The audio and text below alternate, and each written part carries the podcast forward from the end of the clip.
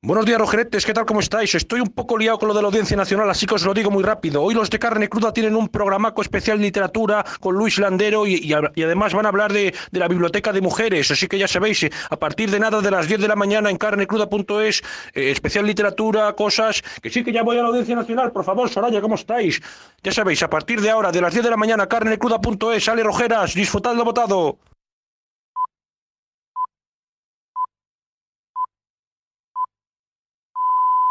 ¿Va usted a poner la guillotina en la Puerta del Sol? Pues sí, señor, la guillotina, la guillotina. No voy a seguir toda mi vida escribiendo panfletos y despotricando contra los borbones. Sí, señor, la guillotina. La reina. ¡Zas! Guillotina. Los chulos de la reina. ¡Zas! Guillotina. Los chulos del rey. ¡Zas! Guillotina. Los ministros. ¡Zas! Guillotina. Los obispos que los rodean. Guillotina, guillotina, guillotina, guillotina. Todos guillotinados. Sí, señor, la guillotina. ¿Ha terminado usted? Sí, señor. Vamos a comer. Welcome to Carne, Carne Cru Cruda, Cruda, the album. Join us for danger, excitement, innovations and... Emitiendo desde los estudios Goody para toda la galaxia. En colaboración con el diario.es. Carne cruda. La República Independiente de la Radio.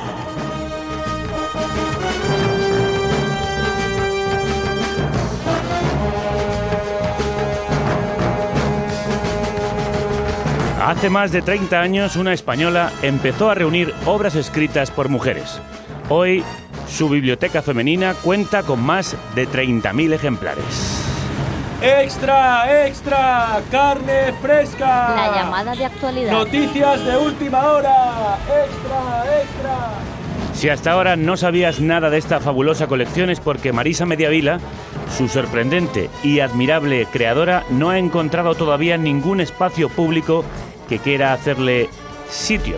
Solo el Museo del Traje de Madrid le cedió sus sótanos para guardar los ejemplares, pero allí su acceso es muy restringido. Por eso, como Virginia Woolf, pide un cuarto propio para sus libros, una biblioteca propia. Imaginemos, ¿qué hubiera sucedido si Shakespeare hubiera tenido una hermana extraordinariamente dotada, de nombre Judith, supongamos? De vez en cuando ojeaba un libro, tal vez uno de su hermano, y leía unas cuantas páginas. Pero entonces aparecían sus padres, diciéndole que fuera a zurcir las medias o se preocupara de la comida y no malgastara su tiempo con libros y papeles. Se descolgó de una cuerda una noche de estío y cogió el camino a Londres. Aún no había cumplido los 16 años. Tenía un don como el de su hermano para la música de las palabras. Como él sentía inclinación por el teatro. Se detuvo en la puerta. Dijo que quería actuar. Los hombres se rieron en su cara. El empresario soltó la carcajada. No hay mujer que pueda ser una actriz, dijo. Un buen día se encontró embarazada y entonces, ¿quién podrá medir el calor y la violencia de un corazón de poeta aferrado y cubierto por el cuerpo de una mujer? Se mató una noche de invierno. Marisa Mediavila, bibliotecaria y creadora de esta fantástica Biblioteca de Mujeres. Bienvenida a Crudos Días. Buenos días. ¿Cómo empezó usted a hacer esta colección y por qué? Eh, bueno, espera, es que no sé si por, por, la presentación que ha hecho, no sé si me gustaría aclarar una cosa antes. Pues aclárela. Es, eh, bueno, os lo cuento en el proceso ahora de la biblioteca. Muy bien, Va, vamos entonces desde el principio. Eso es. Mira, eh, yo empecé a montarla a finales de los años 70, yo empecé ya a buscar libros, pues como cualquier mujer de ese momento, digamos, que necesitábamos conocer. Y ya en el año 85 entonces eh, me decidí, yo soy bibliotecaria, uh -huh. y entonces a, or, a, guardar, recopilar y organizar eh, no solo libros, sino los artículos de revista que nos costaba mucho conseguir y cualquier otro soporte y objeto relativo a las mujeres. Entonces, bueno, pues junto con otras colaboradoras. Sí, porque también cuenta usted con revistas, carteles, folletos, sí, sellos, pegatinas, sí. tarjetas, sí, tebeos, todo lo re referido a mujeres. Muy bien. Todo lo referido a mujeres. Entonces, eh, bueno, pues hubo muchas colaboradoras desde el principio porque esta tarea no lo hace una persona sola. Ah. Eh, entonces, sobre todo con Lola Robles, que al poco tiempo, al año así de empezar yo a organizarla, entonces se unió y estuvo pues hasta el año 2001 eh, trabajando en la biblioteca. Entonces te cuento un poco la trayectoria de, de, los espacios, digamos, ya que la, la, lo que reclamamos es un espacio propio. La biblioteca se montó en Barquillo 44, que era su casa. un lugar, no, era ah. un lugar donde nos reuníamos los grupos del movimiento feminista. ¿Mm? que antes creo que se reunía la sección femenina allí. Anda, qué, contraste, Sí, me he enterado después, ¿no? Que el espacio ese se lo dieron, les dieron las llaves a algún grupo feminista, no me acuerdo cuál. Y ahí empezaron ustedes a acumularlo, sí. Ahí empecé, sí.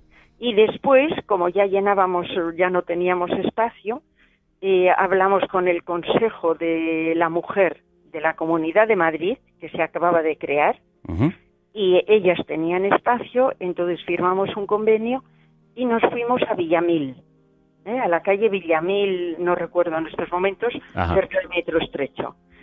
Entonces, el convenio era por 10 años, nos fuimos en 1997. Sí.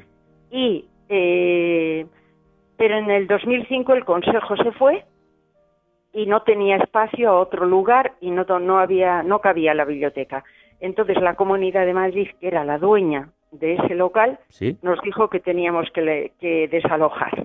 ¿Mm? ¿No quiso hacerse cargo de, una colección tan fabulosa, tan importante, no, no, tan necesaria? Porque dije que necesitaba ese espacio y bueno, la, yo hablé después con distintas, eh, bueno, pues con quien pude, encontré, eh, entonces todos querían la biblioteca, pero tampoco tenían ni espacio, ni personal, ni, ni recursos económicos. ¿Y cómo acaba en los sótanos del Museo del Traje? Pues mira, acaba que no es en los sótanos. ¿eh? Ah. Por eso es lo que quería matizar. Perdón, pues... Te cuento. Mira, el, eh, entonces, ante la presión ya de, de la comunidad, eh, Mm, no me quedó más remedio que solicitar al Instituto de la Mujer si aceptaba la donación de la biblioteca para evitar su desaparición. Claro. Y el Instituto, en noviembre de 2006, aceptó la, donación de la biblioteca.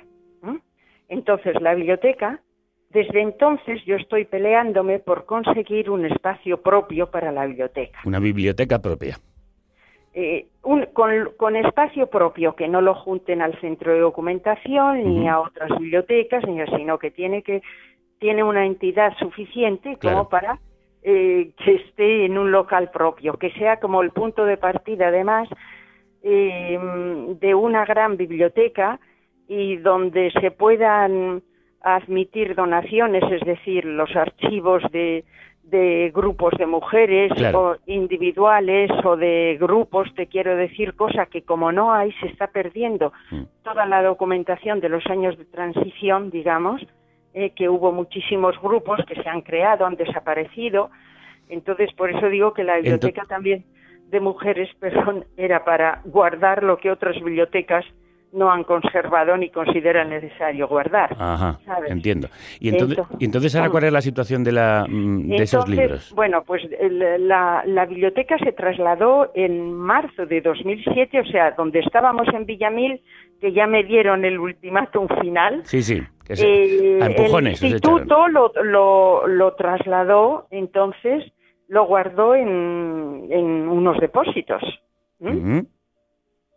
y se pudo volver a consultar lo que automatizó, que yo creo que era el catálogo manual que tenía yo, eh, se pudo consultar en octubre de 2010 ya.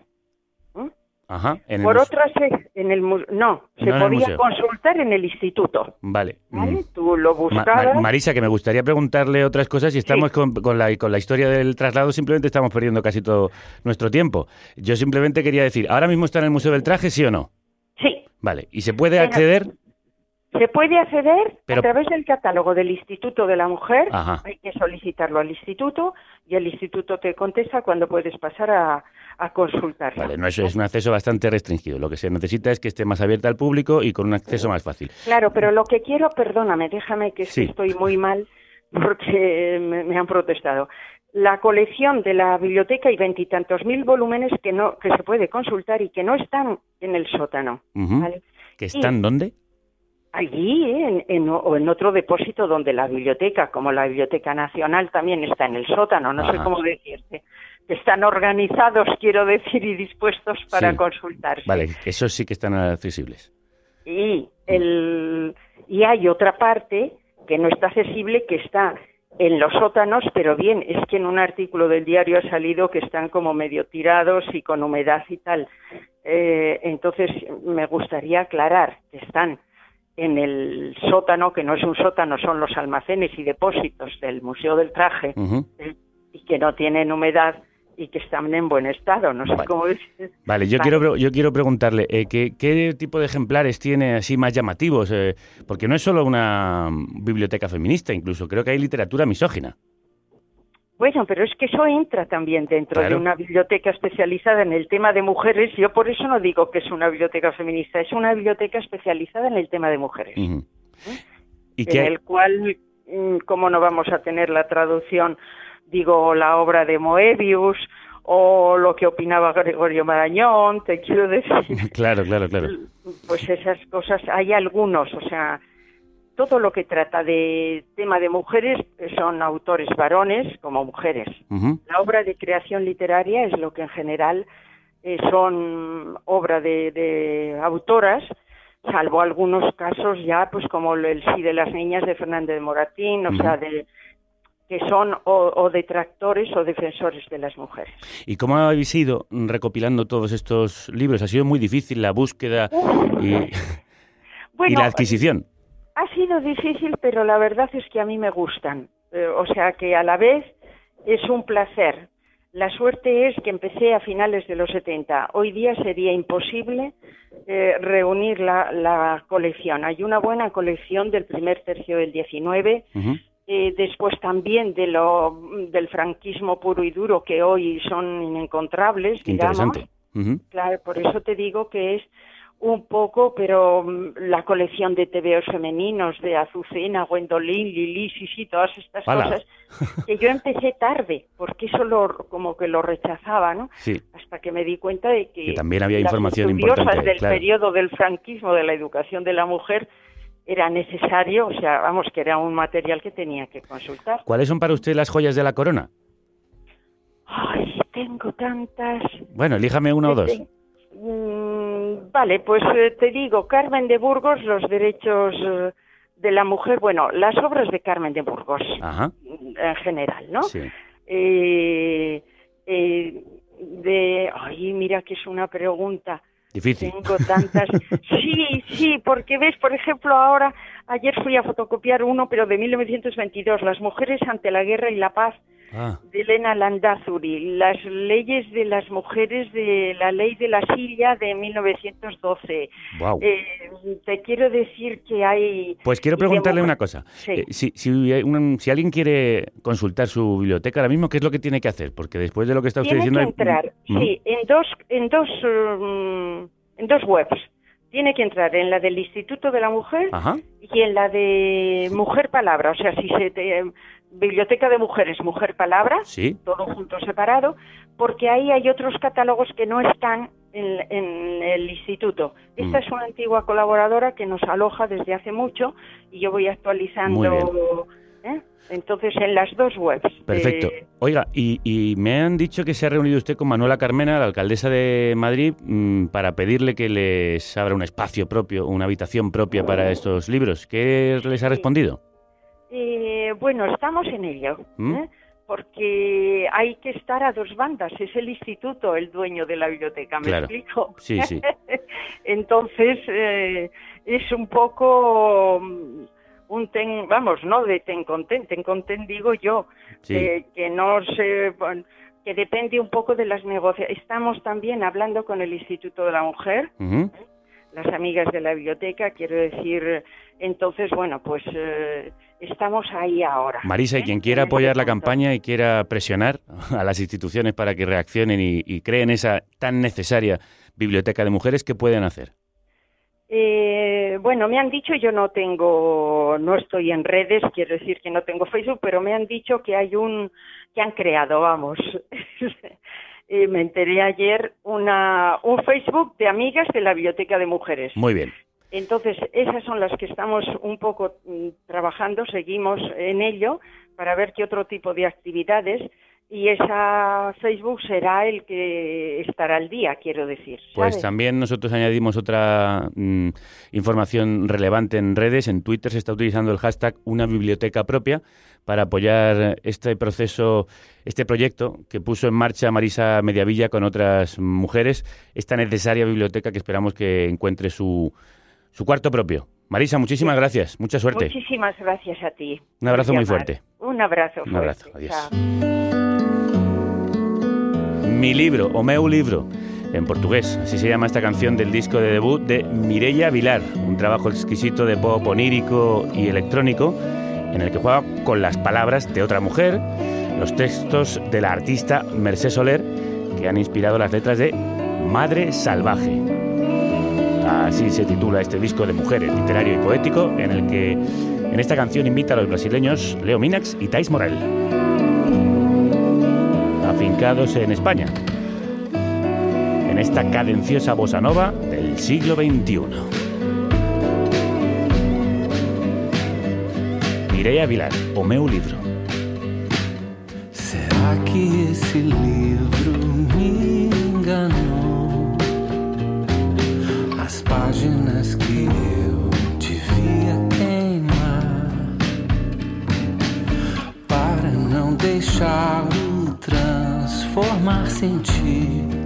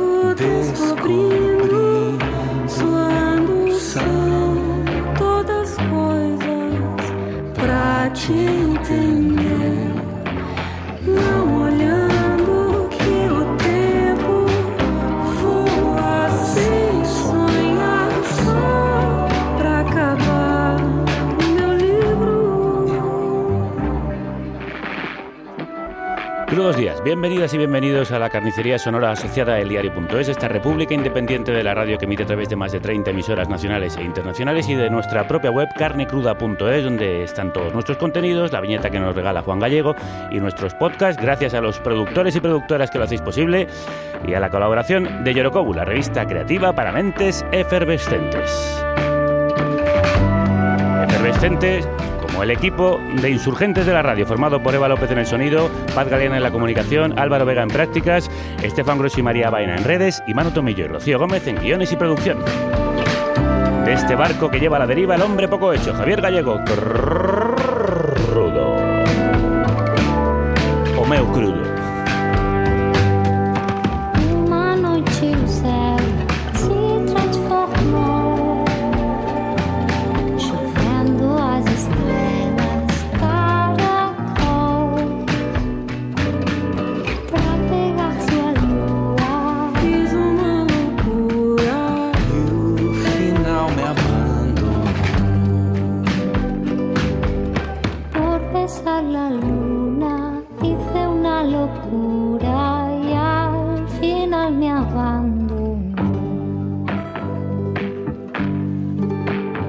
Propia Mireia Vilar me dio su disco en el concierto por la libertad de expresión, la libertad de las palabras, el concierto No Callarem, No Callaremos, en apoyo a músicos y artistas y tuiteros condenados como Baltonic, Strawberry o Cassandra, un festival en el que participé junto a Seward, Cthulhu, Fermín Muguruza, Albert Pla o Maika Makowski, y que ahora el PP de Badalona ha impugnado en el ayuntamiento para prohibir que vuelvan a celebrarse conciertos de este tipo en su ciudad. Habrá que hacer otro festival para responder a quienes quieren amordazar las palabras.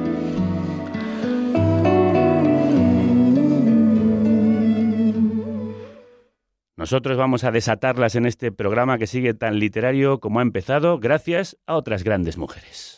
Muchos años después, en un lugar de la Mancha de cuyo nombre no quiero acordarme. Había una vez un principito que habitaba un planeta apenas. Vine a Comala porque me dijeron que acá vivía mi padre. Y que tenía necesidad de ir. Mi madre me lo dijo. Tomo, tomo, tomo. Y lomo. Aquí están ellas dos, las que dan título a nuestros especiales literarios, Silvia Nanclares y Silvia Herreros de Tejada, nuestras escritoras y chefs literarias. Crudos días. Crudísimos días, Javier. Esta vez sí crudo, venimos en pack. Sí, como siamesas, que es muy literario. Y nosotras, si no es literario, nada de nada. sí, totalmente. Es que hoy traemos a una de las voces con más solera, enjundia y florilegio del panorama literario español. Qué bien habláis, qué bien lo describís y ya era hora de que le trajerais. Es un cráneo privilegiado, un caballero andante de las letras. Madre mía, sí que venís literaria, sí. Es que, oye, a nuestro invitado de hoy se le ha comparado con el mismísimo Cervantes. Sí, Y oh, con la pluma y el manejo del lenguaje no es manco. No. Limpiaba el agua del río como la estrella de la mañana. Limpiaba el cariño mío, el manantial de tu fuente clara. Y como el agua, se lee este libro. Y en general se bebe la prosa ágil y fluida del grandísimo novelista que hoy nos acompaña, al que tenemos muchísimas ganas de saludar. Es un honor, Luis Landero, bienvenido. Hola, buenos días. Muchas gracias. Pues eh, escritor y también guitarrista, ¿no? Como este Paco de Lucía que acompaña a Camarón. Sí, guitarrista, claro, y además con repertorio de Paco Lucía. Tuve. Sí, me dediqué profesionalmente durante mm, cuatro o cinco años a la guitarra, a la guitarra flamenca. ¿Fue antes de la literatura o...? No, no, no, yo era poeta ya. Sí, no, yo, yo empecé a escribir poemas eh, a los 14 años, ¿no? Es cuando me enamoré seriamente por primera vez de la chica más guapa del barrio. ¿no? Y como no me quería, pues me puse a escribir poemas, ¿no? Bueno, lo digo así un poco broma, pero bueno, es un poco en serio también. Y no, yo, yo- entonces yo era poeta y tenía muy claro que yo quería ser poeta. ¿no? Luego resulta que he sido novelista, pero por, eh, por, eh, por medio se cruzó la guitarra, ¿no? Y el mundo de la farándula, y bueno, pues me dediqué a él, claro. ¿Y, y por, por qué lo, por qué lo abandonaste por la pluma? Pues porque apareció Paco Lucía, entre otras razones, ¿no? Y entonces al oírlo digo, chaval... Déjate, digo, déjate esto que aquí no, déjate, no tienes nada que hacer. la literatura. no, porque a mí me gusta la literatura por encima de todo, ¿no? Y bueno, el mundo de la farándula era porque... Un poco para escapar al mundo laboral un tanto sordido en el que me- yo me movía entonces, porque... ¿Cuál era? tra- Pues trabajaba, por ejemplo, en la central lechera Clesa. Y entonces, recuerdo que me levantaba a las 6 de la mañana y entonces trabajaba allí, comía allí, eh, terminaba a las 6 de trabajar. Y entonces iba a una academia nocturna, donde llegaba a las 7 y pico, eh, donde estudiaba as- asignaturas sueltas de, de un bachillerato de ciencias que nunca llega a acabar. Y, y bueno, eh, y, y luego llegaba casi al filo de la medianoche a, a casa, ¿no? Y tenía que sacar tiempo para, para, pues, para hacer los deberes, para estudiar algo y tal, y al día siguiente a las seis otra vez. Entonces, en ese momento, claro, eh, de pronto se me presenta la posibilidad por un primo o hermano que llega a casa de dedicarme a la guitarra y es que no me lo pasé dos veces, claro, donde esté la farándula de la guitarra, que se quite. Se quite la central que se lechera. quite la central Que se lechera. quiten los yogures. Eso está claro. Y después de todos estos periplos tan novelescos, por cierto, viene hoy a presentarnos su, si no me equivoco, décima novela. Pues no me acuerdo. Bueno, Eh, hemos sí. hecho las cuentas Sí, y a nosotros nos salía décima. La la vida décima, sí. negociable.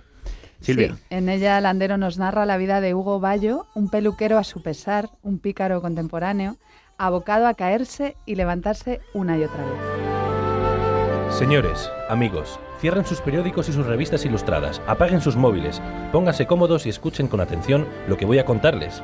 Cuando yo era adolescente, cuando apenas sabía nada del mundo de los mayores ni tenía clara conciencia del bien y del mal, e ignoraba por tanto de qué manera prodigiosa puede llegar uno a convertirse en un momento, quizás sin advertirlo, como en una cara o cruz, en un canalla o en un santo.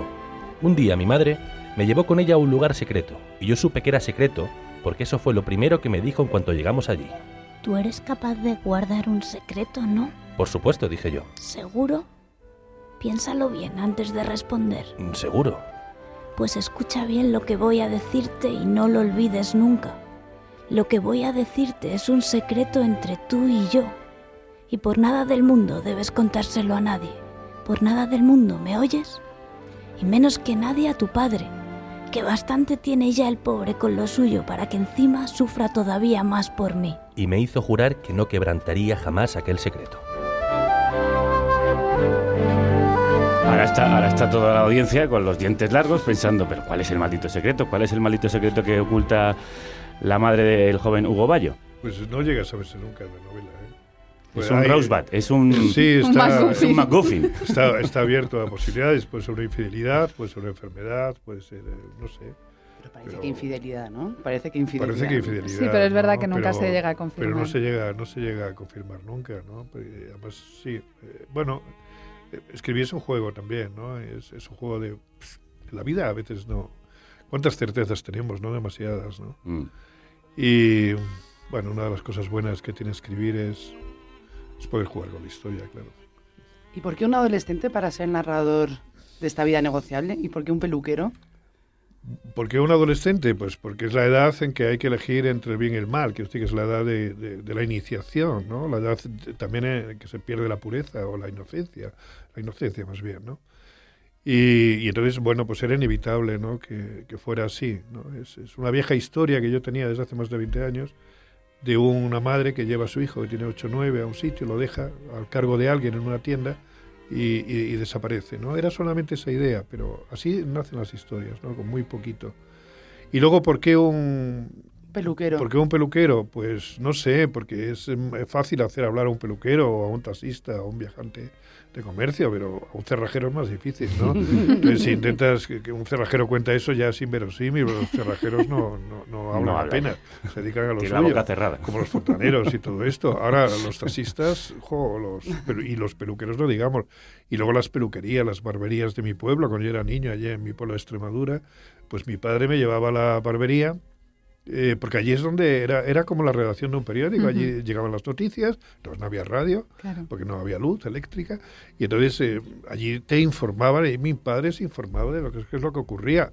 Se edi- editorializaba también, porque había la sección de opinión, ¿no? donde se opinaba sobre el asunto, ecos de sociedad, pasatiempos, eh, bueno, había, había de todo, ¿no? Y, y- y sí, eran, eran sitios muy atractivos, ¿no? Donde se forman opiniones, ¿no? ¿Cuántas opiniones no se habrán fraguado en las peluquerías? Muchísimas, ¿no? ¿Cuántas Sí. tertulias no beben de, de, de la- de esos de las lares? peluquerías, sí, sí. Tú- Si todo esto, las tertulias antes eran en las En barberías. las Claro. barberías. Claro. Y ahí, ahí se crea y se, y se gesta un personaje como Hugo, que es un personaje complicado, Luis. Unas veces lo amas, otras veces lo detestas, a veces parece un genio, otras un, un iluso.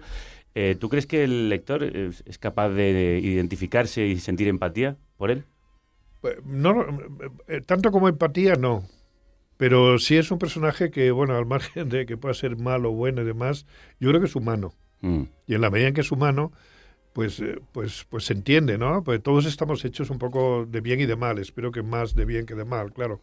Pero todos tenemos también nuestras dosis de mal y a- tenemos que aprender a convivir con el bien, a convivir con el mal. Y este es un personaje inmaduro, un personaje que, que es un inútil, no- para lo único que sirve es para soñar y para desear ¿no? en la vida cosas y para hacer planes, ¿no? Pero luego para la, para, la- para la práctica, para la realidad, no vale para nada, salvo para ser peluquero. Mira, encima no le gustan. Es y, y peluquero a no su le pesar. gusta porque además le parece que es poco para él, que él merece ser eh, un actor famoso de Hollywood o algo así. ¿Tú crees Claro. que esta es tu novela más cruel, Luis? Más ácida, más casi amarga, ¿no? Quizá en apariencia sí, Ujú. en apariencia sí. Pero es agridulce. Yo creo que todas mis novelas son agridulces, como, como es la propia vida, ¿no? Tienen un tono melancólico, un tono de, pues, de- pues, como es la vida, ¿no? Que, que es, un, Mm. es un completo absurdo, ¿no? ¿Qué sentido tiene la vida, no? Yo creo que ninguno, ¿no? Bueno, salvo que pillamos así en momentos, en momentos buenos, De ¿no? gustito. Pero en- así en conjunto, si uno mira, es un poco absurdo venir aquí, tal, tal, y luego morirse, ¿no? y, y luego además morirse... horror.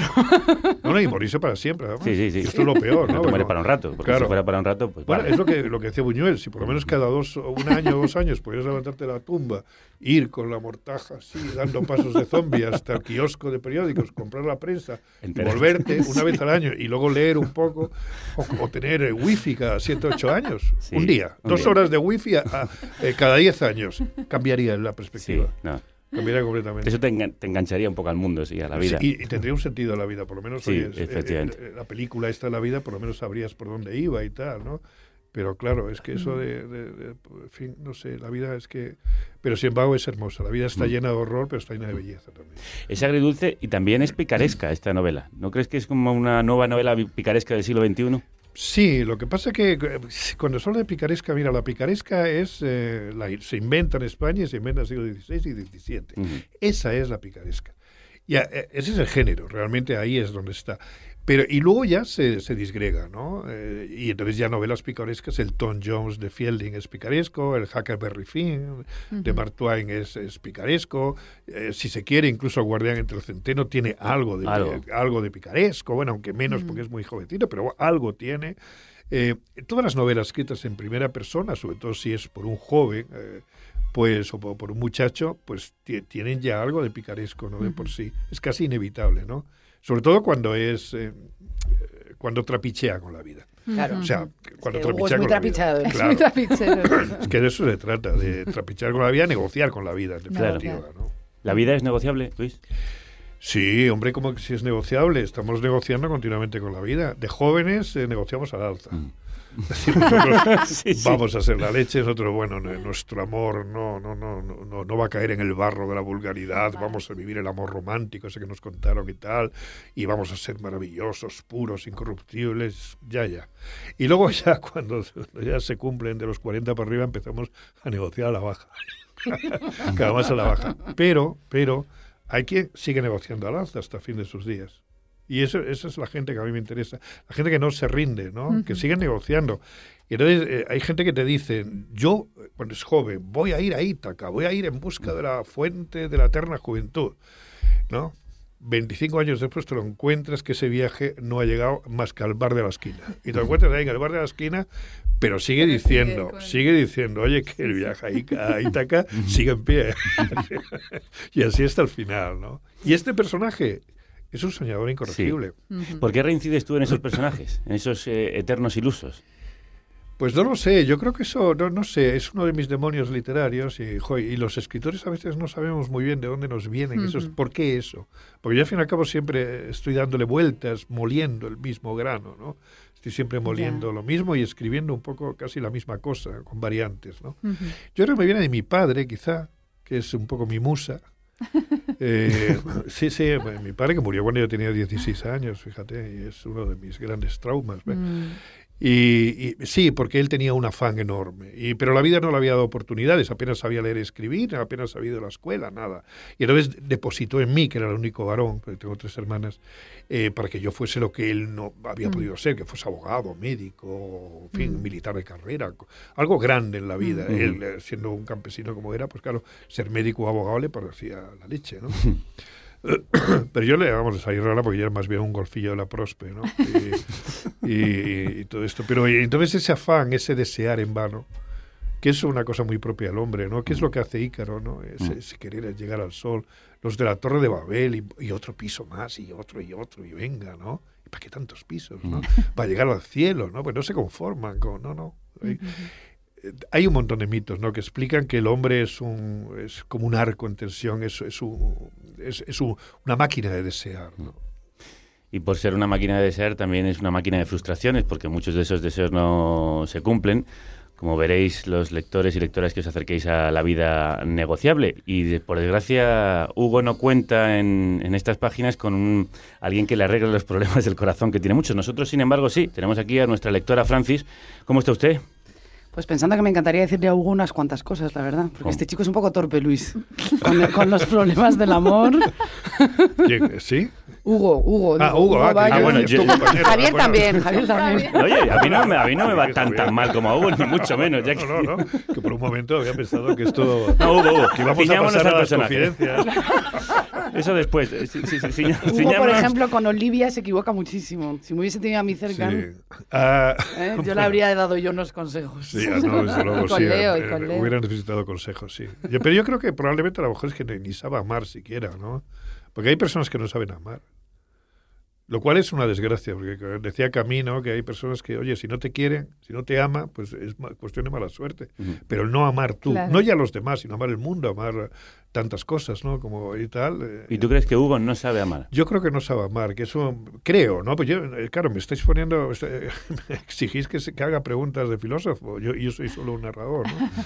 Eh, pero yo creo que no, no, él no, no, como que no sabe amar o, o, o quizá está buscando el amor pero no lo encuentra y no, no, no. Bueno, es que es amar. otra ilusión para él, ¿no? Claro, Como está buscando y- un amor que no... Es que probablemente ni se ama a sí mismo, ¿no? Es Claro. un hombre que anda en guerra continuamente consigo mismo y con los demás. Ujú.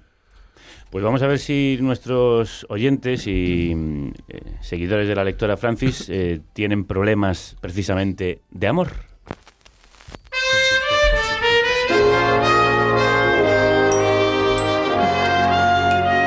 Consultorio sentimental de la lectora Francis. Vamos, si le parece, con la primera de las consultas. Por supuesto. Mi consulta te va a parecer una estupidez, pero bueno, aquí va. Resulta que me aburro. Me acabo de mudar a Barcelona por trabajo y eso guay.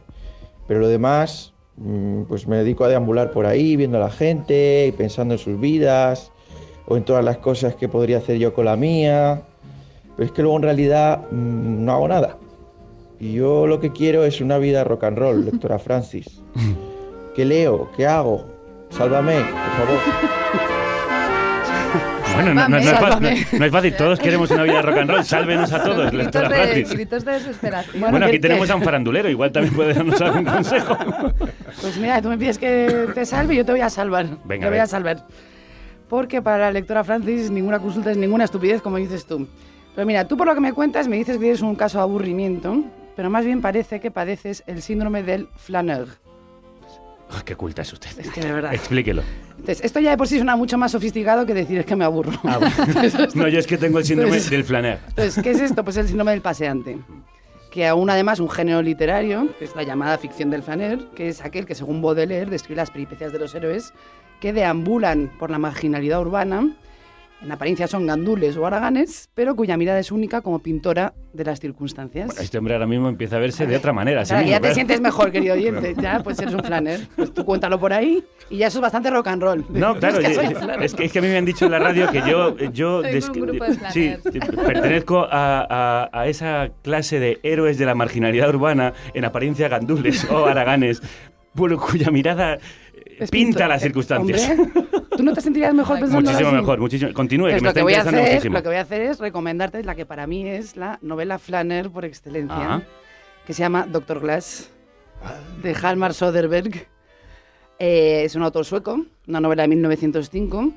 Y estaba deseando que alguien me llamara con este problema, la verdad, porque estaba como loca por recomendarla. Por clavar, por clavar la novela. No sabía cómo colarla. Bueno, muy bien. Vamos con Bueno, ello. entonces esto es la historia narrada en forma de diario del médico Gabriel Glass, de moral aparentemente impecable, pero con una vida tan vacía que se obsesiona con llevar a cabo una acción. Solo eso, hacer algo para que parezca que tiene verdadero control sobre su vida y sobre las vidas de los demás. Entonces, bueno, no voy a desvelar la trama, pero os puedo contar que el doctor es como en el cuento de Hans Christian Andersen, una sombra que se quiere convertir en un hombre. Mm.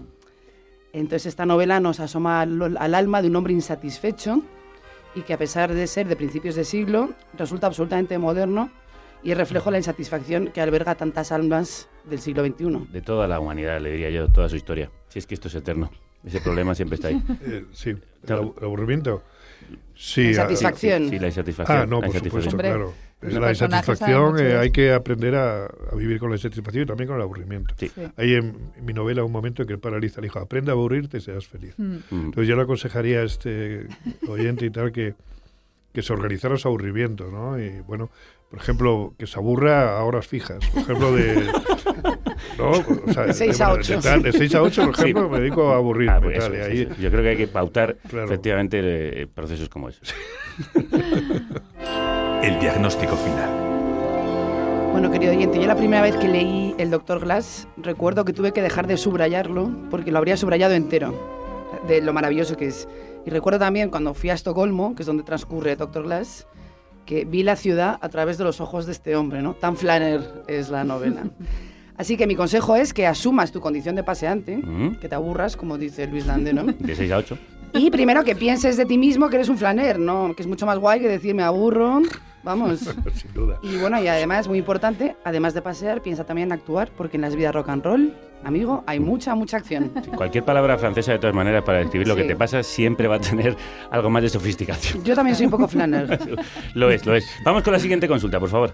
Ay, querida lectora Francis, estoy fatal. Mi novio se fue a Buenos Aires, no sé cuándo lo voy a volver a ver y me va a dejar de querer. Estoy segura de eso.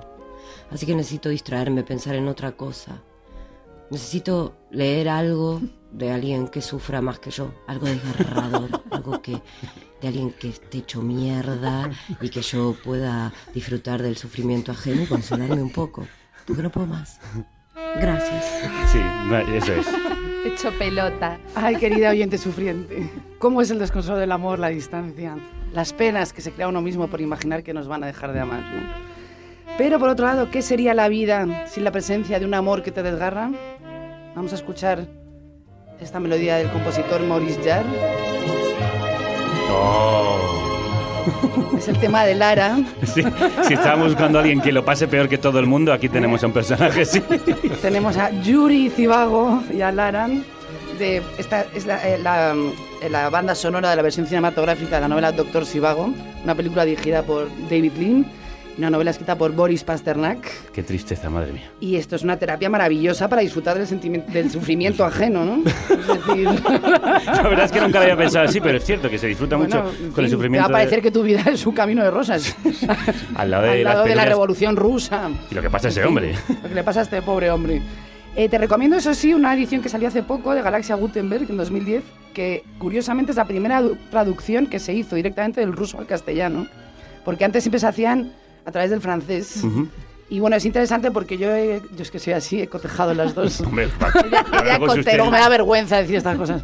Pero merece la pena comprarse este de Galaxia Gutenberg. ¿Que es de quién la traducción? Es de Marta Rebón. Muy bien.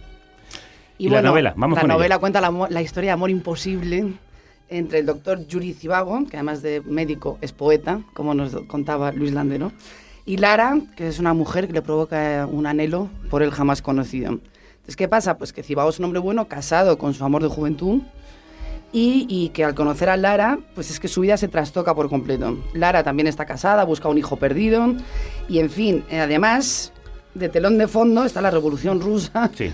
la posterior guerra civil y a través de una estructura muy poco tradicional, porque esta también es una novela muy moderna, Pasternak nos cuenta una serie de encuentros azarosos y separaciones en las que se dibuja el sufrimiento extremo de los amantes y también el sufrimiento de una sociedad absorbida por el idealismo y que se ve destruida por la realidad, que es lo que le pasa a Zivago. ¿no? Eh, a mí me parece que es muy difícil o reírte a carcajadas o sufrir enormemente con la literatura. Y en esta novela os puedo asegurar Sí, sí. que las 600 páginas tienes el corazón encogido de ¿Qué principio a fin. O sea, de hecho, al final hay una cosa maravillosa que aparecen 25 páginas con los poemas que supuestamente ha escrito el doctor Sivago, ¿no? Que ya es como, de, ya no puedo más. Así que, oye, si, querida oyente, si querías sufrir, yo te aseguro que con el doctor Sivago tienes sufrimiento para rato. El diagnóstico final. Te voy a contar una anécdota que a mí me encanta, querida oyente, que es que la palabra sivago tiene la misma raíz que la palabra rusa que significa vida, que es zin. Y es que, se pregunta Pasternak, ¿qué profundidad quiere realmente cualquier vida si no hay sufrimiento? ¿Y qué relevancia poética tiene un amor sencillo, sin fisuras, no? Así que piensa esto cuando leas la novela. Y aparte, ya me voy a poner más prosaica, que hoy estoy un poco intensa. Sí, un poquito, un poquito, un poquito de más, sí. Eh, no te atormentes porque él deje de amarte, porque también es muy posible que dejes tú de amarle a él, como le pasa a Lara, ¿no? Así que, en fin, tú le sufre y luego mándale a la mierda. ¿Qué os parece? Muy prosaico. Magnífico. Magnífico, Parece- fantástico. parece magnífico. Bueno, pues gracias por estas lecturas terapéuticas de hoy. Eh, Sí, han sido más terapéuticas que nunca porque además he traído a dos doctores, ¿Sí? el doctor Glass de Halmar Soderbergh el doctor- y el doctor Zivago de Boris. Pasternak. Muy bien, ha estado. ¿Cómo lo cuadra? Cómo lo Sí. cuadra, cómo- cómo- cómo- la cuadratura del círculo, qué Por favor. perfección. Como usted, además, que encima es doctora del alma. Exactamente. Esto ya es el sumo, el acabose. Bueno, pues eh, ya hemos tomado nota. Doctor Glass de Halmar Soderberg y Boris Pasternak, autor de Doctor Cibago. Recordamos que podéis enviarnos vuestras dudas sentimentales o problemas de otras índoles al consultorio para la lectora Francis enviando un correo a info@carnecruda.es o un mensaje de voz al 717-717-970. Repito, 717-717-970.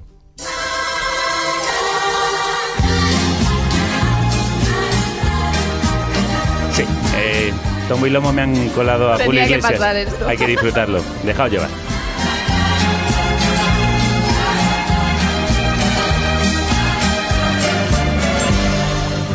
Os gusta, y lo sabéis. Pienso que a veces soy cuerdo y a veces loco. y amo así la vida y tomo de todo un poco. Sí, podría ser perfectamente el protagonista de la vida innegociable, Hugo, quien cantase este truán eh, y señor de Julio Iglesias. Mujeres en mi vida hubo que me quisieron. ¿Por qué esta obsesión de Hugo por ascender, Luis? Por ascender. Por ascender. Ascender, sí. Pues eh, por ser alguien en la vida, claro. Él, porque de- de- cuando es jovencito, él piensa que, que dentro de él hay cualidades maravillosas y entonces él quiere ser multimillonario, además piensa que le sería fácil convertirse en un hombre rico. Eh, le gustaría, piensa que dentro de él hay un gran actor y solamente necesita que alguien lo descubra, lo- le ponga una, pa- una cámara delante para que se convierta pues en uno de los grandes ¿no? del cine mundial. También Eh, sueña con ser escritor en una eh, época. Piensa con ser escritor, sí, sueña con muchas cosas, ¿no? Eh, sí. Pero luego, claro, Luego montar una ferretería. pero esta es, eh, luego monta una ferretería, sí, pero esta es la historia de, de casi, del hombre, de casi todos, ¿no? Todos soñamos, nos hacemos grandes proyectos y luego, oye, Muchos de ellos fracasan. ¿Lo ves más como un Quijote del siglo XXI, quizá por, digo, por seguir uniéndolo con la tradición de la literatura española? ¿O con lo que me ha parecido más a mí, un Julián Sorel de rojo y negro de Stendhal? Sí, más bien Julián Sorel. Sí, no, Don Quijote es. Don Quijote además es un héroe moral. Porque Don Quijote es- sí que no negocia con el mal. Y, y este Hugo, ojo, que sí negocia con el sí, Lo que haga falta. A menudo, ¿no? Pero Don Quijote, como Edipo y demás, son héroes morales que esos no negocian con el mal nunca, ¿no? Tienen muy clara que hay una línea roja inmediata que esa no se puede traspasar. Más bien Julián Sorel, sí, es un trepa. Pero tampoco, porque es que tampoco lo tiene claro, eh, porque Julián Soler sí tiene claro lo que es lo que quiere hacer. Pues se liga a esta, luego va a París, se liga a la otra y tal. y- y- pero no, este es un poco, es como una hoja en el viento que lo llevan, lo traen. Eh, eh, no sé, eh, es que bastante complicado es escribir, eh, hacer un personaje y luego tener que explicarlo, ¿no? Yo- yo- es que no sé explicarlo de verdad. No, lo estás explicando bien, de todas maneras. Deja de todas maneras, que, no obstante, que lo explique en tus propias palabras, que es así, como el viento fluyen por la novela de Luis. Entonces me acordé de mi padre, y una vez más vino en mi auxilio aquello que él decía de que... Todo en la vida es negociable y hasta con Dios se puede negociar. Y es verdad, si no con todo, uno tiene que aprender a negociar con muchas cosas, empezando por uno mismo. Y también la felicidad se negocia, y los sueños y las ilusiones también se negocias, se negocian, y del mismo modo que antes evoqué los tediosos anocheceres del invierno, ahora me imaginé las lluvias mansas del otoño y el paso gustoso del tiempo, lejos y a salvo de los míseros afanes del mundo y de los hombres. Gustosa es tu manera de escribir, Luis. Eh, ¿Disfrutas mucho haciéndolo o cuesta más esfuerzo del que parece? Cuesta más de lo que parece siempre, sí. Pero vamos, eh, sí, cuesta más de lo que parece. Pero en- es, es que es muy raro, este es, un- oficio un poco, un poco extraño, ¿no? Porque, porque a veces las cosas cuestan mucho y a veces, y a veces sale muy fácil. O sea, eh, hay, veces que no, no consigues escribir, no, no, no, no te sale nada, te atrancas con una frase y no hay manera de resolverla, ¿no? Y ahí te pasas tres días y dices, si soy, ¿quién me manda a mí ponerme a escribir, ¿no? Mm. Pero de pronto, ¡bam! no sé qué pasa, que no- hay un momento en que algo cede y entonces la escritura empieza a fluir, ¿no? Empieza a fluir eh, milagrosamente, no, sabe, no sé cómo. Eso es lo, lo- lo extraordinario que tiene este oficio, ¿no? De todos modos, para mí, mi maestro en el lenguaje es, es- son los cuentos que escuché de niño, ¿no? En mi casa no había libros ni había nada, porque era- eran todos, mi familia, todos sin excepción, eran campesinos y eran eh, todos sin excepción eran semianalfabetos, ¿no? Y algunos totalmente analfabetos. Pero dentro de la tradición campesina había contadores magníficos que habían recibido el legado este de generación en generación y sabían contar muy bien cuentos, fábulas, eh, todo tipo de, de cachivaches narrativos, ¿no? Y esa música, el idioma, porque el verdadero genio del idioma está en el lenguaje oral, ¿no? el lenguaje escrito. Esa música, el idioma, a mí se me, se me fue quedando, se me marcó, porque de niño las cosas... Entonces siempre que escribo, eh, naturalmente surgen mis lecturas, la voz de Faulkner, la voz de Cervantes, la voz de tal, son, es un coro ¿no? que tienes ahí, pero la voz dominante de todas es la voz de mi abuela Francisca, por ejemplo, o la voz de, de mis mayores, ¿no? la voz del lenguaje oral, que lo notas, vamos, se ve en la Celestina, se ve en, el- en el Quijote, se ve en el Lazarillo, se ve en, en, en Valle Inclán y en tantos otros. ¿no? ¿Era tu padre, tu musa, uno de los que te narraba esos cuentos? No, no, Ah. no, no, mi padre no, era muy silencioso, mi padre era muy hermético, ¿no? Era mi abuela, mi abuela Frasca, que aparece en un- la portada de un libro, en mi libro anterior, Sí. Eh, mi abuela Francisca, que, que era analfabeta, había sido pastora y no, es que no tenía ni idea, no sabía leer ni escribir, pero nada. De hecho, cuando recibí una carta, teníamos que ir los dos, pues yo vivía con ella por- para poder ir a la escuela, porque mis padres estaban en el campo, y decía y entonces teníamos que ir a, a- a bu- a buscar a alguien que supiera que supiera leer la carta no y me decía a ver si aprendes tú a leer yo tenía entonces cinco años o por ahí. A ver si aprendes a leer y ya un día no tenemos que salir de casa y ya me lees tú las cartas y yo le decía sí abuela ya verás tú cómo yo aprendo y tal y, y lo, y lo leemos no no, me acuerdo por qué he hecho esto. Bueno, estábamos hablando de tus narradores y de tu infancia, los que te sí. dieron el sonido, Ah, sí, el tono. bueno, sí, sí, efectivamente. Y en el balcón de, de invierno hablas de las dificultades para que tu familia comprendiese después que tú querías dedicarte a la literatura. Sí, no, sobre todo mi madre. bueno, mi padre, eh, mi padre quizá lo hubiera entendido. Mi padre era un soñador empedernido y, y todo afán le parecía bueno, siempre que fuera un fan, un afán poderoso, ¿no? Pero mi madre, todo eso de escribir, bueno, le parecía bien mientras yo siguiera trabajando en Clesa. O sea, no le importaba que escribiera poemas. Porque claro, yo en Clesa me dedicaba a veces a escribir poemas. Y entonces tenía atrasado el trabajo y además terminaron echándome de ahí felizmente, porque era lo que yo buscaba, que me echaran, ¿no? Y sí, bueno. Y te echaron, te echaron. Me echaron, me echaron, sí, sí. De todas maneras, tú luego fuiste un escritor tardío, porque tu primera, no- bueno, tardío, tu primera novela. Juegos de la Edad Tardía, la publicaste con 42 años y fue un súper fenómeno. O sea, Sí, yo me no. acuerdo cuando salió Mm, la novela. Sí. Te cambiaría la vida muchísimo, ¿no? 41, Este, sí, 41. 41. No, no exageremos. no Perdón, exageremos. perdón. Sí, sí, eso. Lo he calculado mal. Sí, no, no, soy tardío en publicar, no en escribir. En escribir yo llevaba escribiendo desde... pf, eh, pero sí, en publicar sí, porque además yo tuve una vida luego cuando terminé la, la, la carrera, filología francesa, me fui a París y estuve allí tocando la guitarra en un restaurante y, y dedicándome a escribir, ¿no? Y- que era lo que yo quería, porque además en aquellos tiempos parecía que para escribir había que irse a París, como lo del síndrome que has dicho antes de lo del doctor Glass, ¿no? Sí. Sí, y entonces, bueno, eh, entonces yo vivía en una especie de feliz soltería liter- literaria, ¿no?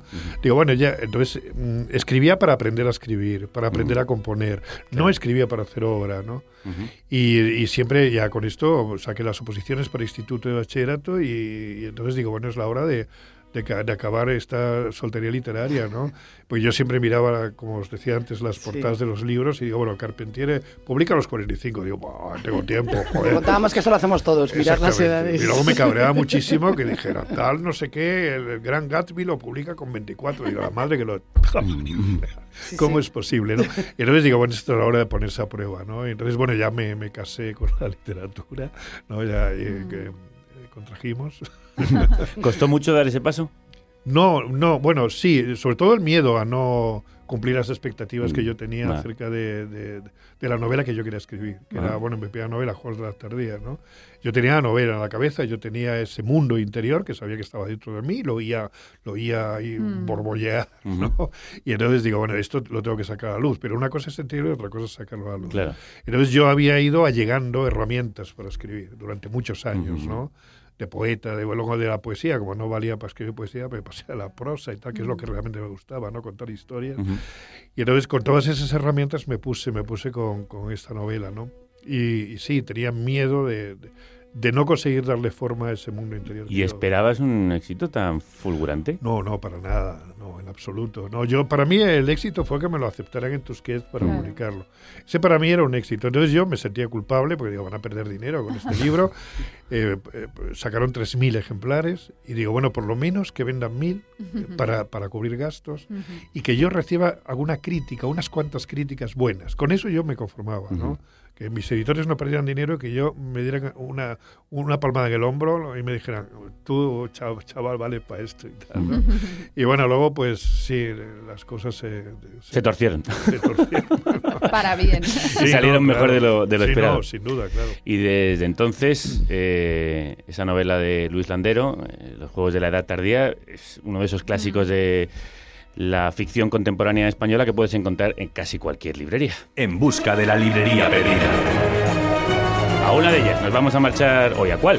Silvia. Pues a ver, hoy no podemos referirnos a otra librería callejera y no perdida, sino encontrada, bien hallada, benéfica, gozosa. Esta orgía de casetas, chufas, firmas, palomitas y libros, muchos libros. Ya sé, ya sé por dónde vas. Ya sabéis por dónde voy, ¿no? Sí, es la sí. Feria del Libro de Madrid en el Parque del Retiro, a la que acuden, sin embargo, editores y visitantes de todo el país. Y hoy queríamos rendir homenaje a esos editores que se convierten en libreros durante tres semanas, que se atreven a ponerse por fin cara a cara con sus lectores. Para ello, allá que nos fuimos al retiro y hablamos con Natalia Zarco de la editorial Periférica, que durante estas dos semanas que quedan de feria se encuentra en la caseta del Grupo Contexto. Nos va a contar en qué consiste este grupo y esta caseta.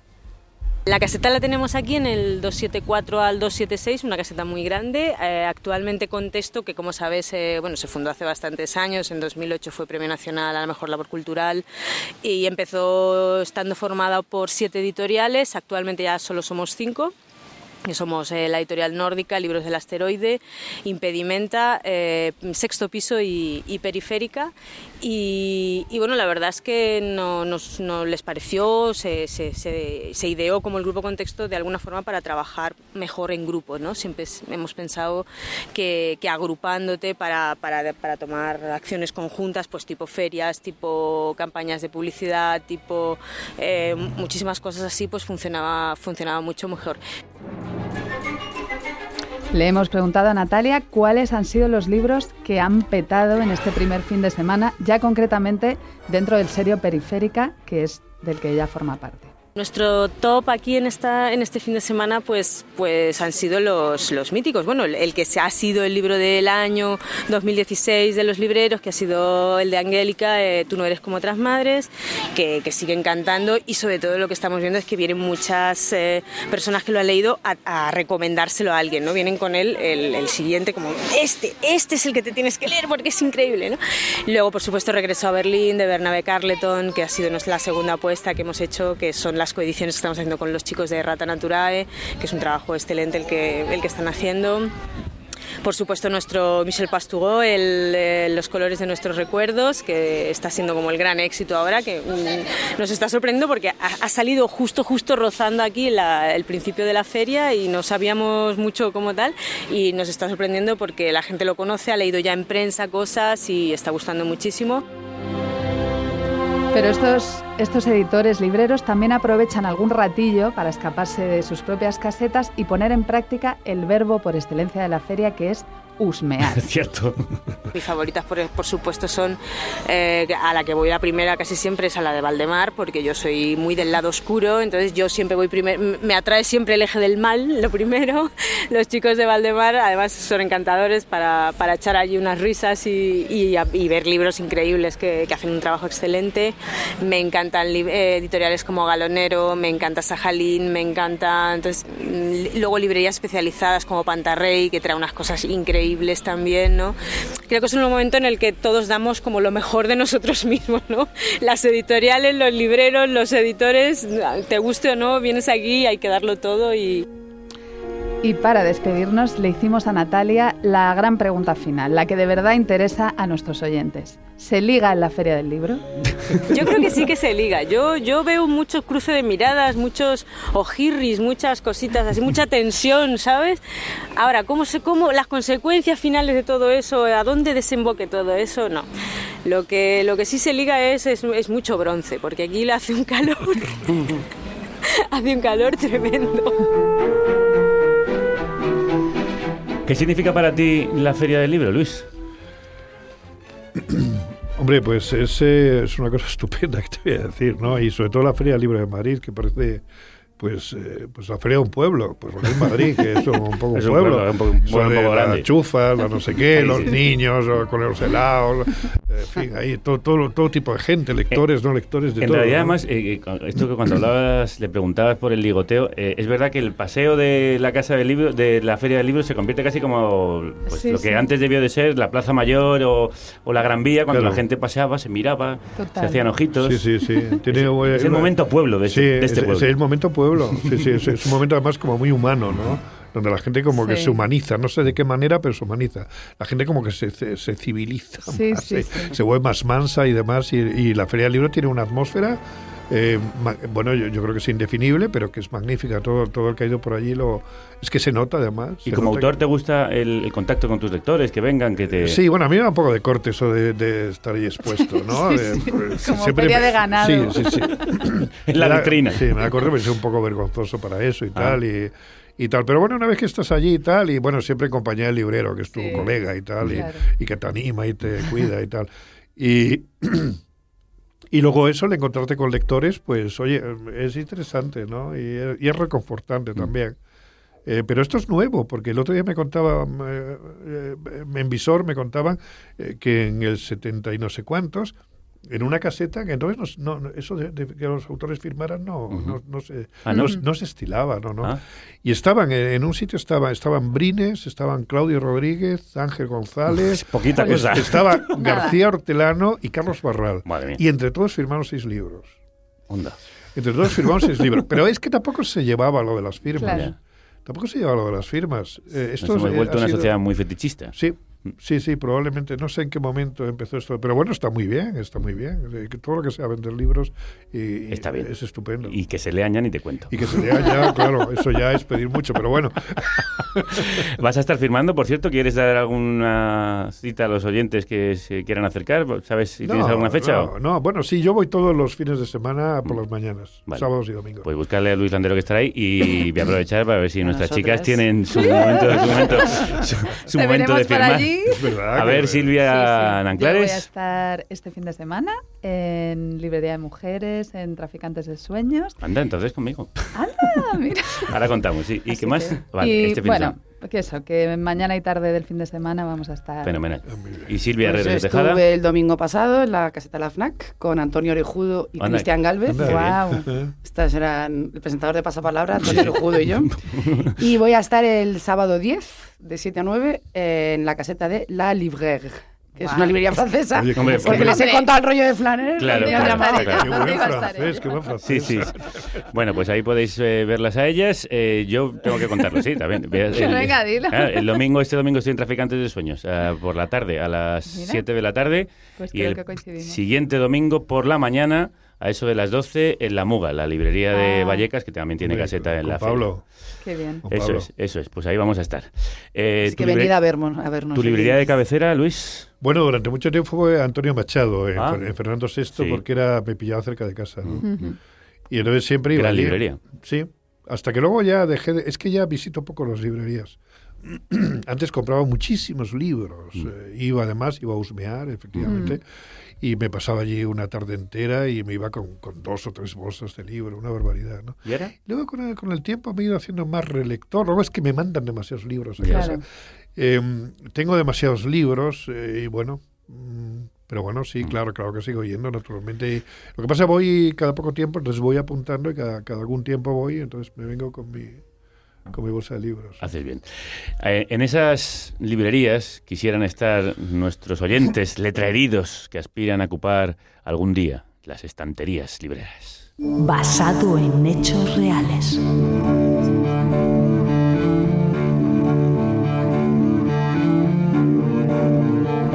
Vamos con nuestro espacio consagrado a la escritura creativa. Sí, amigos, os pedimos un micro relato, en este caso en homenaje a la novela de Luis Picaresco, basado en la cantidad de operaciones anticorrupción en marcha, que uno ya pierde la cuenta.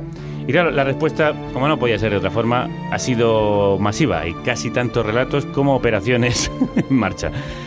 Porque inspiración, pues eso, desgraciadamente no nos falta. Ahí van los tres finalistas. Vamos con el primero. Presta atención, Luis, que luego tendrás que votar cuál de los tres relatos te parece el mejor.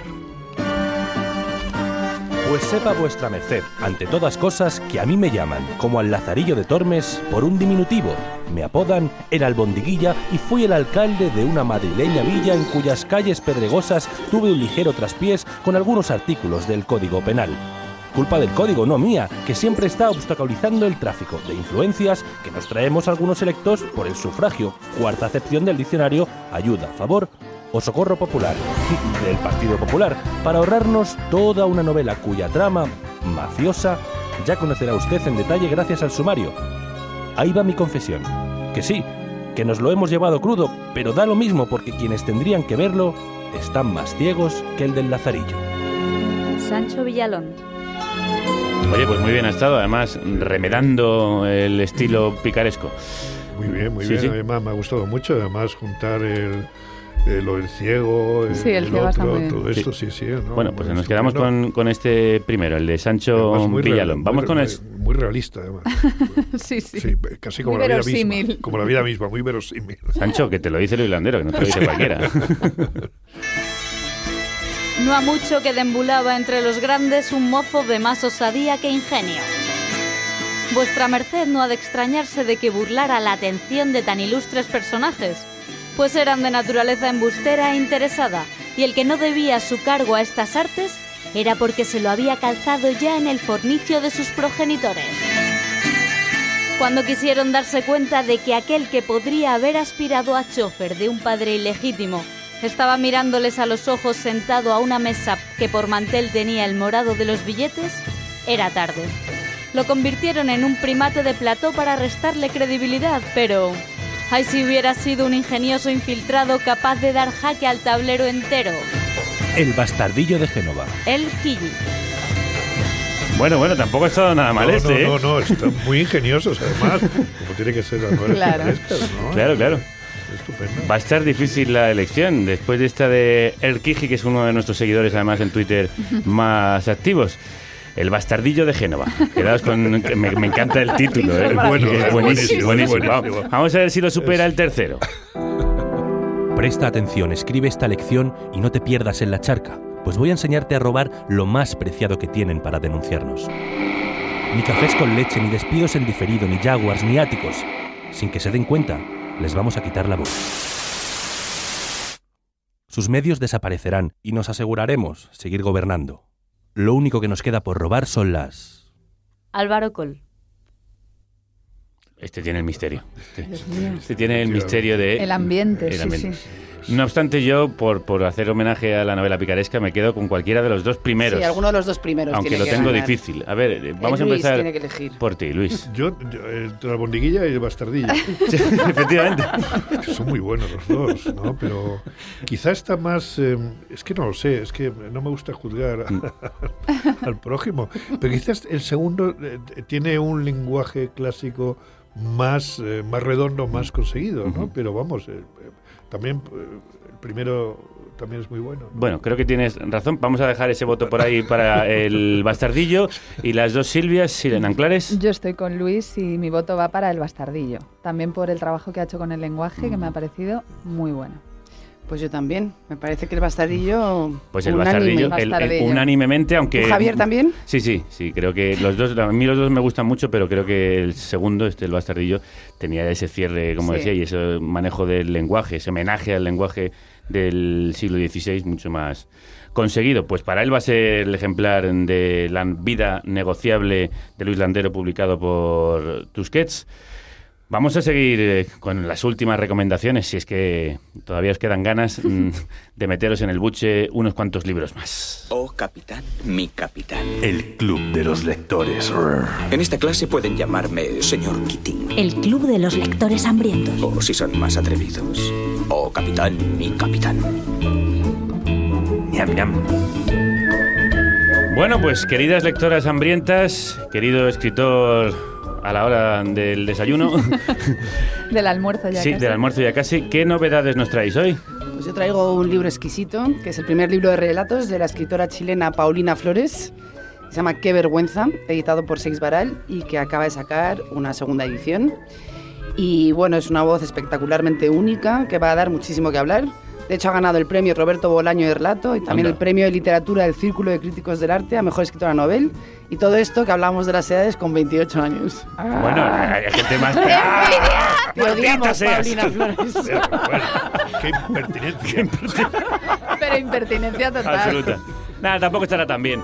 Eh, ¿qué, qué destacarías de estos relatos, Pues Silvia? los relatos son fantásticos. Aparte de su juventud su insultante. juventud, eh, pues que eh, se llama Qué vergüenza, entonces lo maravilloso son las pequeñas vergüenzas que emanan de cada una de las historias y que todos tenemos en nuestras vidas, ¿no? Mm. Entonces, por ejemplo, hay una niña, un niño pobre que veranea con sus primas pijas y las odia profundamente. una chica ansiosa de amor a quien se describe como disponible, igual que el estado de Gmail. Eh, luego está Freddy, que es el novio de, de una chica que está obsesionada con las, pesa- las, las películas de pesadillas en el Street. Una niña que se llama Carolina por Carolina de Mónaco, porque su madre era fan de la monarquía. Sí, eso bueno, sí que da vergüenza. Está lleno de pequeñas vergüenzas. Y bueno, y luego está mi relato favorito, que es el primero, que relata la alegría de una niña cuando su padre queda cesante, que es en paro en Chile, porque así va a pasar más tiempo con él, ¿no? Entonces, para la niña, dice que su padre es tan guapo como Luis Miguel, o más, más guapo. y su momento estelar en la relación padre-hija es cantar, bailar juntos esta canción. Entonces, imaginaros en el relato cuando describe que, que su momento estrella de toda su vida es bailar el Será que no me amas de Luis Miguel, ¿no? Hoy me estáis colando una cantidad de, Esto es a propósito. de temas de música ligera. Madre mía.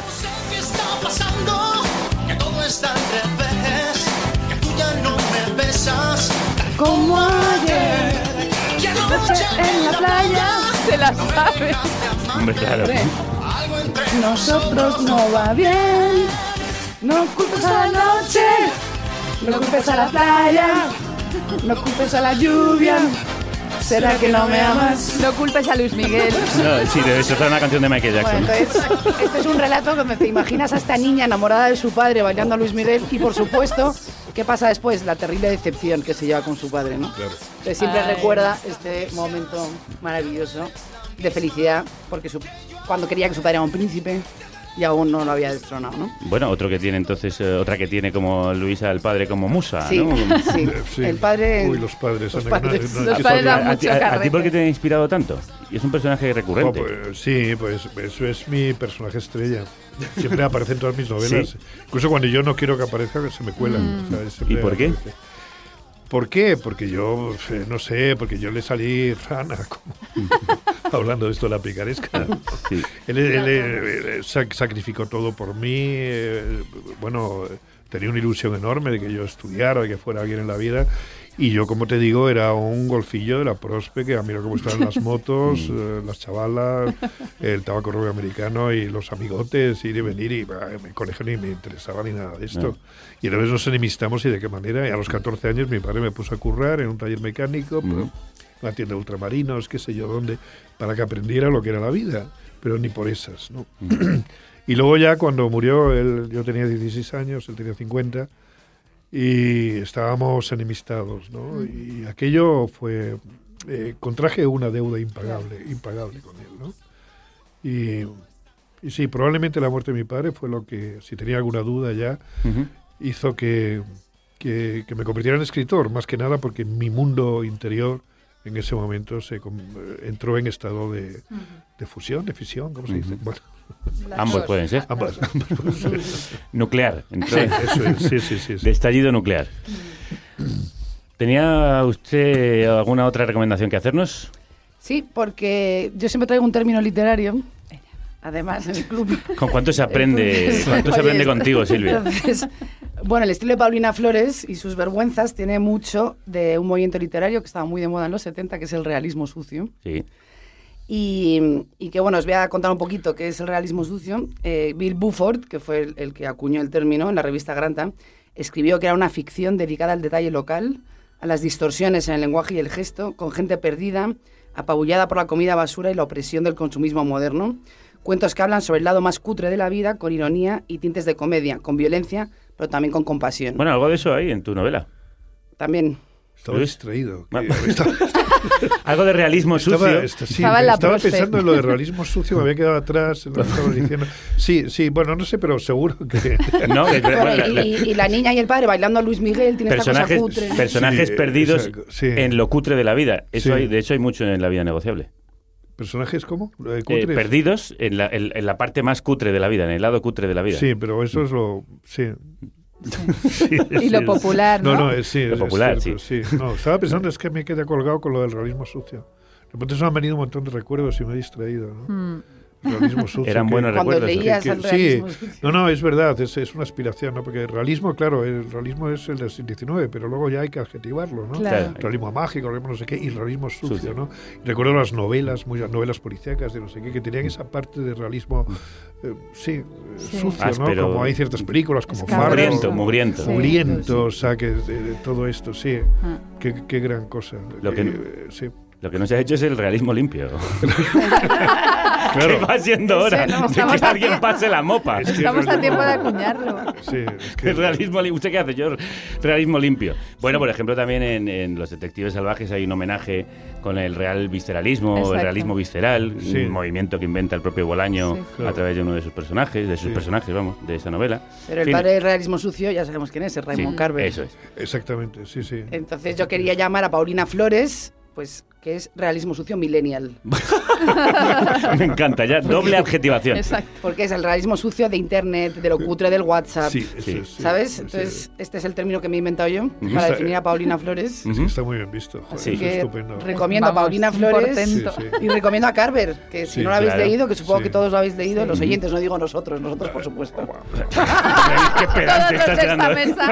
Madre mía. Es que hay que decir que Por eso estamos que con, Javier le gusta a Carver. estamos Sí. con dos profesores de literatura. Luis y Silvia, entonces sí, se está Y se hoy, bastante, porque- sí. Para ver si bajamos tú y yo el nivel un poco. Eso, vamos a, vamos a bajarlo. Vamos a hacer realismo sucio aquí.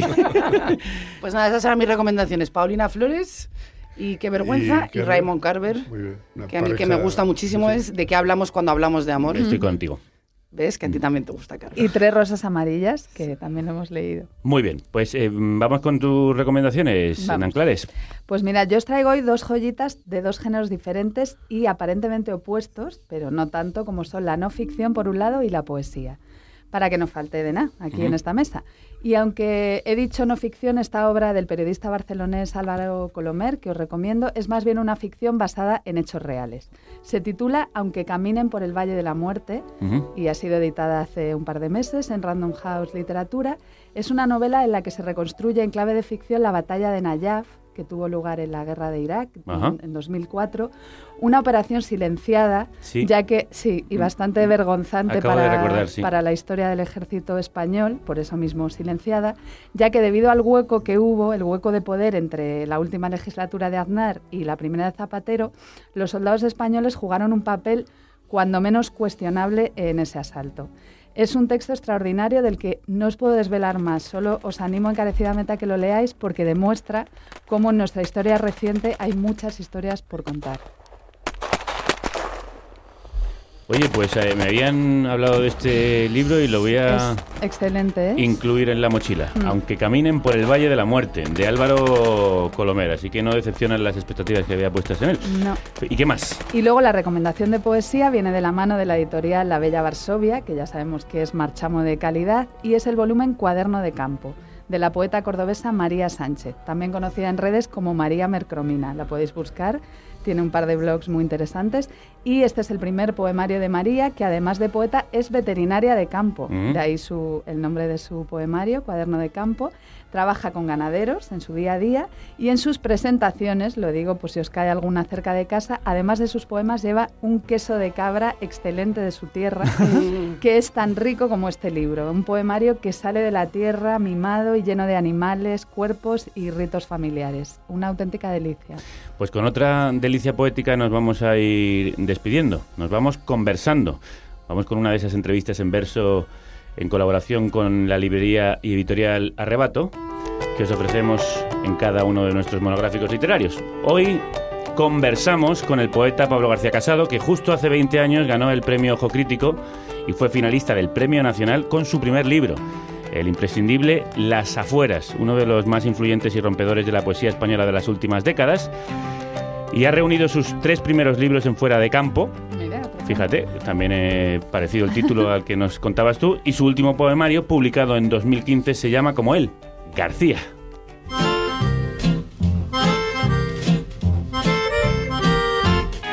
Pablo, bienvenido. Muchas gracias, Javier. Debutaste hace ya 20 años con un libro áspero y durísimo, que para mí sigue siendo una de las cimas de la última poesía, Las afueras, de las que sigues hablando en los eh, libros posteriores. ¿Por qué te obsesiona? Porque por más que se extiendan las ciudades hasta juntarse unas con otras, por más desengaños que el sexo, la muerte o las oposiciones nos deparen, quedarán siempre las afueras. ¿Y qué hay en las afueras? ¿Qué tienen? Tiene que, por mucho que se empeñen colectivos ciudadanos, asociaciones de vecinos, seguirán amaneciendo los restos del amor en las afueras. ¿Los restos del amor? Sí. Cualquier forma de amor conlleva desperdicio. Salgamos de las afueras. ¿Hacia dónde te gustaría viajar? Bueno, yo quiero viajar al sur, al sur de todos los proyectos. ¿Y hacia dónde estamos viajando como especie? Bueno, Javier, yo creo que viajamos hacia un futuro pavoroso en el que ves salir a tus hijos descalzos por calles de sangre y cristales rotos, y seres crueles y biónicos. Y no puedes hacer otra cosa, porque estás atrapado en otra dimensión. ¿Y es eso lo que nos provoca este, llamémoslo, ambiguo sentimiento de angustia? No, Javier, no. No es un ambiguo sentimiento de angustia. Es dinero. Dinero, sí, del que dices que media España se pregunta qué ha sido de él. ¿En qué nos hemos equivocado? ¿Qué hemos hecho mal? Media España cambiaría la dignidad por un apartamento a pie de costa. Pero bueno, también hay media España que se indigna. Sí, pero tiene miedo, mucho más que indignación. Unos pocos ahorros, cuentas que no salen, hijos que se precipitan por los acantilados, sin poder hacer por ellos otra cosa que rezar, rezar y rezar. ¿Y la otra media? La otra quiere volver a cerrar los párpados, volver a dormir, descansar hasta bien entrada la mañana. Pero es demasiado tarde y ya han repartido los periódicos. Antes no era así. Bueno, antes este país era nuevo, reluciente, y las estaciones estaban limpias y la mierda no se acumulaba en las bibliotecas. Y podíamos dedicar toda nuestra vida a escribir poemas de amor. ¿Qué tiempos aquellos? Éramos más felices. Éramos felices y teníamos trabajo. Los viejos contemplaban orgullosos el mundo que entregaban a su hijo y estos apuraban hasta la última copa. Éramos felices, teníamos trabajo. ¿Y a ti qué mundo te gustaría entregarle a tu hijo? ¿Qué país? Pues un país donde se abre su lengua. Un país de abrazos, un país sin preguntas, lejos de este patio, donde todos están lejos. ¿Y qué quieres para su presente y para el tuyo? Pues mira, no quiero una rendición sin condiciones.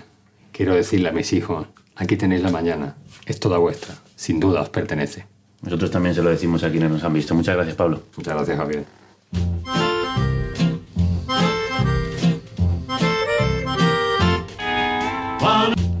La conversación con Pablo García Casado remata nuestra conversación hoy con Luis Landero. Ha sido un placer enorme empezar con un poeta, terminar con otro y eh, conocerte, Luis.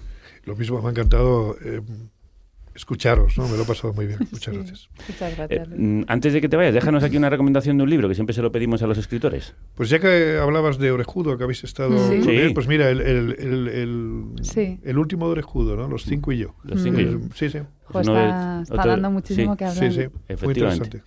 Pues nada, también muy interesante. La vida negociable de Luis Landero. Hemos terminado con poesía y nos vamos con más poesía. El poema del día.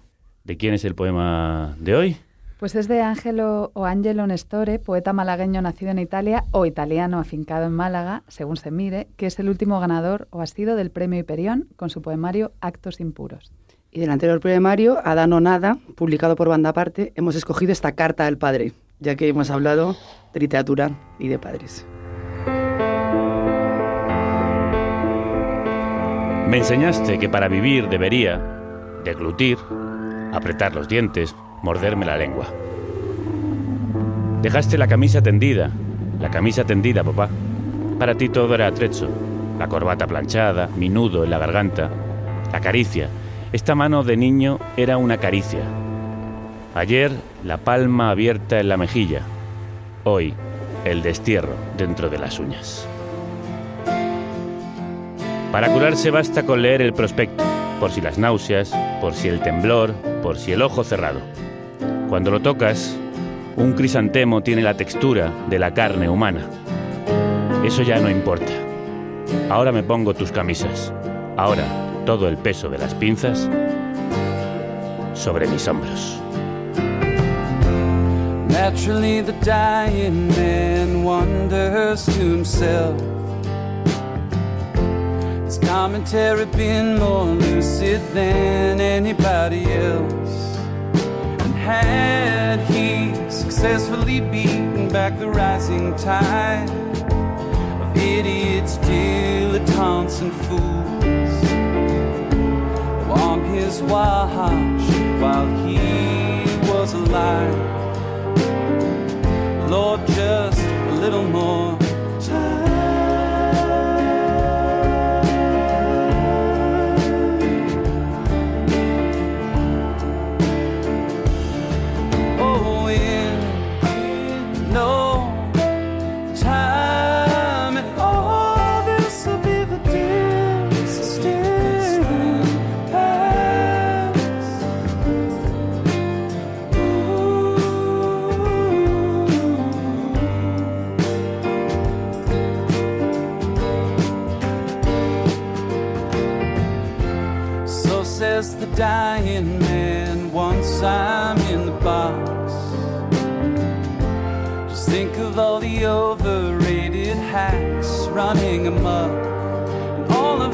of the ignorant voices that will go unchecked. The homophobes, hipsters, and 1%. The false feminists he'd managed to detect. All who will critique them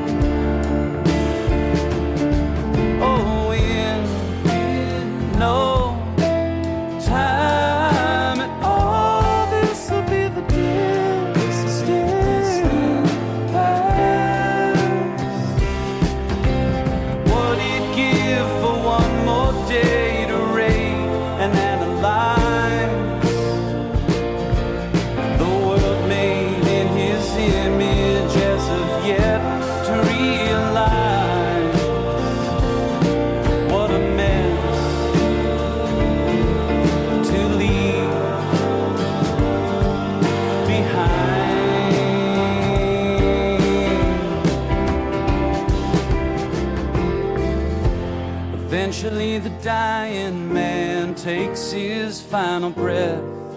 But first checks his news feed to see what he's about to miss. It occurs to him only late in the game. We leave as clueless as we came. From the rented heavens to the shadows in the cave.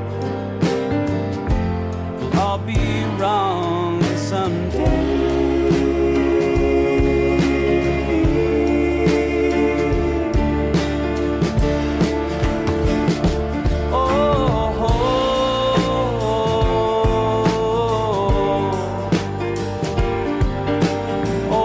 Para poner el broche a esta carta al padre muerto del poeta Angelo Nestore, esta fabulosa balada del hombre moribundo, Ballad of the Dying Man, firmada por otro padre, Father John Misty, nombre artístico de Joshua Tillman, ex miembro de los exitosos Fleet Foxes y archiconocido por su carrera en solitario como Padre Juan Místico.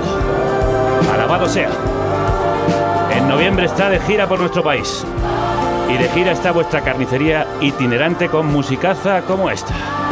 Atención a las nuevas fechas. El próximo martes 6 de junio a las 8 estaremos en Casa Corona, en los jardines de la Fundación Ortega y Gasset, haciendo el programa al aire libre en directo con vosotros y vosotras, con músicas, entrevistas y humor. Empezamos ahí una serie de programas semanales que van a tener lugar en junio y julio. Si quieres asistir, sigue las instrucciones en nuestras redes sociales, lista de correo o apúntate en la web de Casa Corona. Es cervezacorona.es barra casa guion corona. cervezacorona.es barra casa guion corona. Corre que las entradas son gratuitas y vuelan, como nosotros, que volamos hasta mañana. Tomo Lomo, muchísimas gracias. Jo, un placer, muchas gracias. Pues eso, que la literatura y la radio os acompañen.